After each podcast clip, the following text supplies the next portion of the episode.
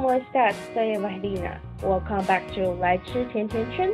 今天要来跟大家聊一部上映一段时间，但直到最近才在 Netflix 上面上档的一部电影《Lady Bird》熟女鸟。本集 Podcast 还有非常多的剧透，如果本身对这部电影有所期待，或是有计划要看电影，请先跳过这一集 Podcast。会选这部电影的原因，是因为它在一开始就马上打中我，然后后面的情节也是让我一路看到后来狂哭猛哭的那种，所以想要跟大家聊聊它跟我的成长历程有什么样的关系。那就先来跟大家聊聊我的成长背景吧。在我国中的时候，教育部进行了教育改革。那就把原本的基测改成了会考。基测的入学方式是你可以考两次，然后你会你可以取比较高的那一次成绩来申请入学。那会考的话变成，因为大家不想要让成绩变成第一位，所以在会考的时候，会考成绩只占百分之三十吧，然后其他的比率比比序就变得非常的重要。我记得那时候笔序就有非常多不同的种类，包含你的在校表现、你的嘉嘉奖啊、小功之类，都会变成记分，就是记在分数里面。然后还有比如说志工时数跟出去参加比赛得奖等等，诸如此类。那我记得我那时候拿分数应该是算还蛮高的啦，因为国中的时候我很积极的参加校内各种的比赛，所以嘉奖以嘉奖跟小功是不在话下。再加上我那时候住宿其实是有当宿舍干部的，所以在这方面我完全不用担心。那校外比赛呢？我国中又是合唱团的，也曾经参加过科科展的比赛。虽然最后科展好像没有得奖，但是合唱团比赛多多少少有帮我一点点分数，再加上我的英文成绩一直以来都还蛮不错的，所以我那时候先考了全民英检的中级初试，在考试前我只只来得及考到初试过，因为我那时候有考复试，但是复试没有过这样子。我那时候的口说真的是烂到一个乱七八糟哎。好啦，废话有点多，但总之，因为教育制度的改革，使得原本成绩非常前端的大家，必须还要再去做其他事情，让自己的履历能够更，自己的分数能够提高，更加的加分，打乱了所有的该这么说，打乱了所有的申请入学的那种顺序吗？因为原本可能我靠成绩就可以考到很好很好的学校。但是后来加了会考这些比序分数之后，我不见得比较占有优势，所以当时候其实我一直很犹豫，我到底要选什么学校。那时候离家是一个选项，但我其实没有想的太多，我光是在志愿这件事情上面就痛苦不堪，因为被我爸妈就是狂。狂问，他们很希望我去考警专，然后就可以出社会之后有一份比较稳定的工作，或者是去考护校。那我很清楚，两样都不是我兴趣所在。而且护校就是我看到血我都会怕，然后我也很怕打针之类有的没的事情，所以护校对我来说完全是一个不太可能发生的事。然后警专的话，就是纯粹只是因为我觉得。就不是我兴兴趣所在，所以我就没有很想要去这样子。但后来因缘际会听到了某一所学校，就是我现在学的在在学的学校的名字，然后我就去查了它大概有什么科系、有什么出路等等，最后就决定来这所学校念书。那我必须得说，有非常非常大的诱因，是因为在这所学校不用读太多数学。我真的觉得数学是我一生的梦魇，但非常不幸的是，在得知我做了这个决定之后，我全家的人真的不不就是不夸大，从我爸爸那边的亲戚，我妈妈那边的亲戚，甚至全世界都在反对，一包含学校的老师，全世界都在反对我来读那所学校。那我爸呢，他就是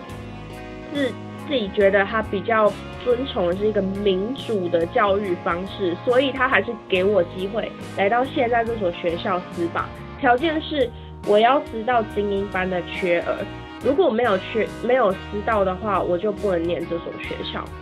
那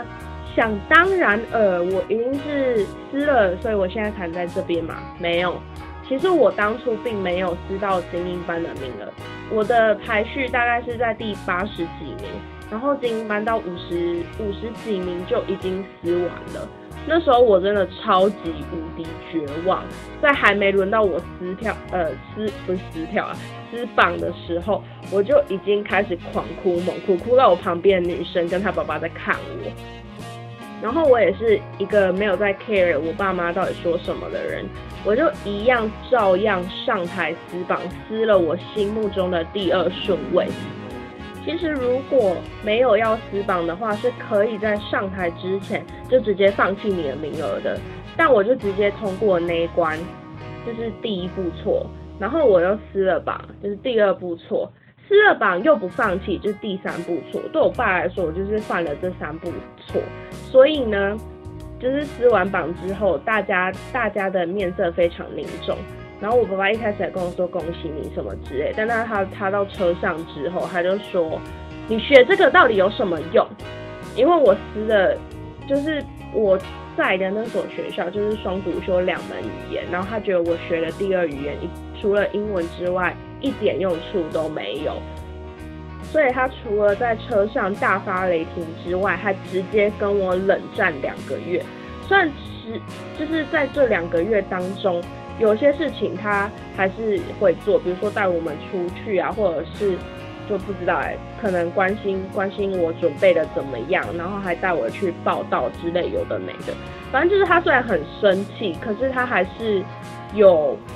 帮我做一些事情。只是我觉得这样的冷暴力真的非常的伤人。好，这就是大概我到这所学校的前因后果。那他真的很像。就是电这部电影后半段的剧情，电影前半段剧情就打到我的原因是因为女主角跟她的妈妈，女主角叫 Christine，但是她都希望大家叫她 Lady Bird，因为这个名字是她的自我认同。那 Christine 呢，她就在车上跟妈妈吵说，嗯，读好的学校又不一定非常的有用，因为她的哥哥。你是读博客来，但是他最后在超市当收银员，然后妈妈就说，至少你哥哥还考得上博客来啊，如果是你呢，我真的不知道你去读社区大学，甚就是我真的觉得，就是说不定你去读社区大学，甚至还是一种浪费钱的，你可能就是会犯罪，然后被抓去关，然后关完，然后再想办法就是进到社区大学，然后再毕业，这可能就是你的人生了吧。我当下听到，真的觉得天哪，这个女人难道是我妈转世吗？我妈也超常讲一些尖酸刻薄的话，然后就让我超级无敌生气。然后那时候我还就是边看边刚开始边看电影的时候，我还跟我朋友抱怨说：“哎，我真的觉得就是她有她有那个 guts 可以跳下车，超级无敌厉害耶！我也是蛮希望我有一样的 guts 可以做这种事啦。”但我家附近有很多田，所以说不定我翻，就是我跳车，我只会掉进田沟里面。那田沟又超级无敌深，应该是非常危险，跳下去就会死掉吧，不止手骨折。当然，在这边我说的我家呢，是我的老家，不是发财市。然后当中在剧情中间，就是可以一直显露出，虽然妈妈跟 Christine 的感情还是不错。还是会去看房子，会去为了舞会挑衣服等等，还是会聊一些话题。可是他们中间始终就是存在着那个疙瘩，感觉妈妈就好像是一个控制狂，然后 Christine 就是不甘被控制而不停的冲撞去反抗。然后那时候他们在挑舞会的礼服的时候，妈妈就说：“哎，这件是不是有一些太粉了？”就这句话激起了 Christine 的反应，他就觉得为什么妈妈总是要在他所认为好的事情上面挑刺，好像不管他表现的有多么的努力，妈妈从嘴巴里面说出来的话都不会是好话。然后他就说：“妈，你真的爱我吗？”然后他就说：“我希望妈妈就说，我希望你成为更好的自己。”然后 Christine 就说：“但如果现在就已经是最好的我了呢？”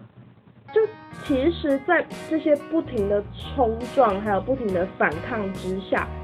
藏的还是对妈妈认同的渴望。不管我们做多少的事情，我们都还是希望有人可以在背后支持我们。而通常这些人，就我们内心有所期望的，就是我们的父母，因为父母是我们出生之后第一个。开始倚靠的人，就算以后我们离了家出了社会，感觉他们都好像还是在那边。我们在外面的时候，可以装的自己非常的坚强，无所不能，甚至是为了自己的权益而奋斗。但是在这些坚强之下，我们还是拥有一颗脆弱的心，而这这颗脆弱的心，还是对 Christine 来说，他需要的。还是妈妈对他的爱，是让他的妈呃，是让他知道妈妈有多爱他，这件事情非常的重要。你问为什么有时候父母要尖酸刻薄吗？其实我也不知道，为什么非得将自己的爱藏在尖酸刻薄的语言之下呢？为什么表达自己的情感，对对大家来说会是这么难的一件事情？通常大家会都会觉得说，在东方，我们的情感比较隐晦，比较不容易表达出自己的感受，因此用一些比较尖酸的话语来包装这份爱是可以被谅解的。但我并不这么觉得，而且这种现象也并不止于发生在西方，呃，不止于发生在东方，西方也是一样的。在电影当中，Christine 的妈妈知道她申请了纽约的大学之后，非常的生气，她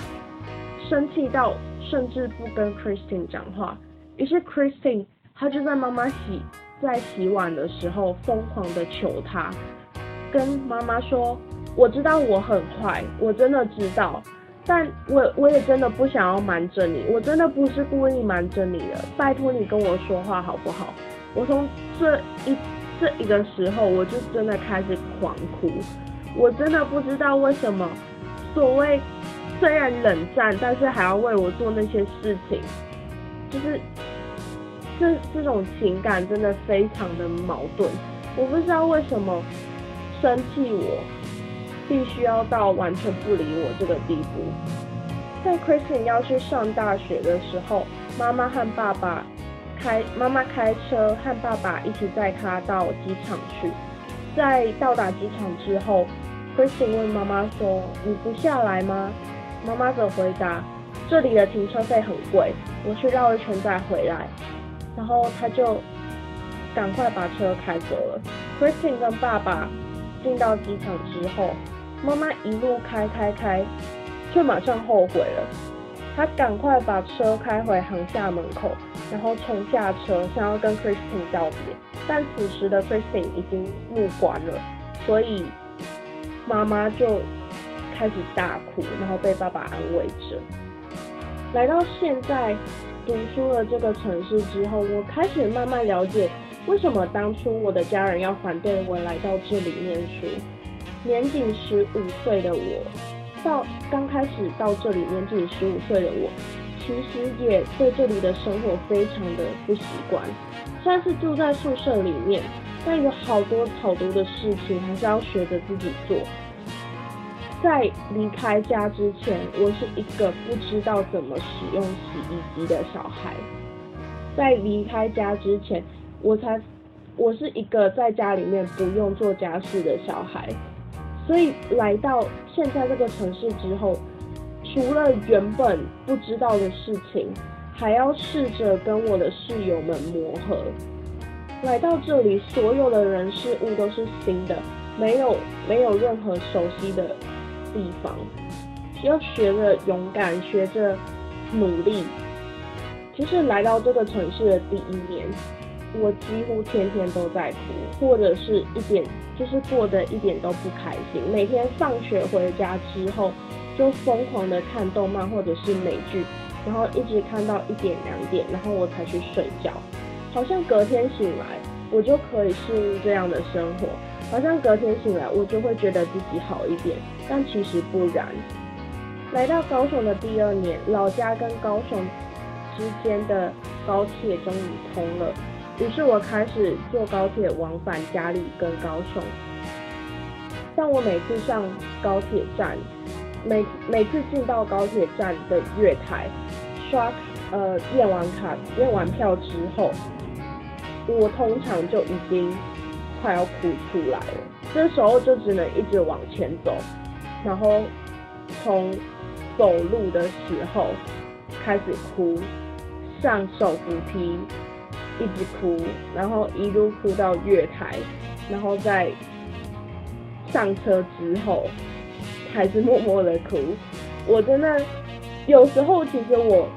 可以非常镇定的走到高铁上面，可是有时候我就是舍不得家里，有时候觉得自己有时候也很后悔自己所做的决定。我们都有爱的人，但不是每一个人都知道如何去爱。有人用自己的方式去爱，却反反而伤了。所爱的那个人，有的人用尽全力的去爱，却爱得如此的拙劣；有的人爱得过于小心，却被认为是理所当然。世界上有太多太多不同的爱，但我在看完《Lady Bird》之后，我知道拙劣的爱的确存在。或许脱口而出的那些话并不够友善，并不够贴近你的心，但。或许花一点时间想想，你就会体认到，那也是一种爱。或许当你以为全世界的人都在反对你，连你最亲近的那个人都在反对你，但你还是可以注意到生活中他们所为你做的那些小细节。Christine 的妈妈很拙劣的爱他，Christine 的爸爸。非常安静的爱他，虽然他已经有抑郁症非常多年了，但他都默默的选择承担这一切，甚至替 Christine 隐瞒妈妈申请助学贷款，让他可以到纽约念书。当然，《Lady Bird》里面还有很多其他不同的元素值得探讨，但主要我想探讨的就是关于父母的爱的这一个部分。那今天节目就到这边。有什么想说的话，可以到 First Story 下面留言，或找到我的 Instagram Eat Donuts with Eva 跟我聊聊天。那我们就到这边喽，拜拜。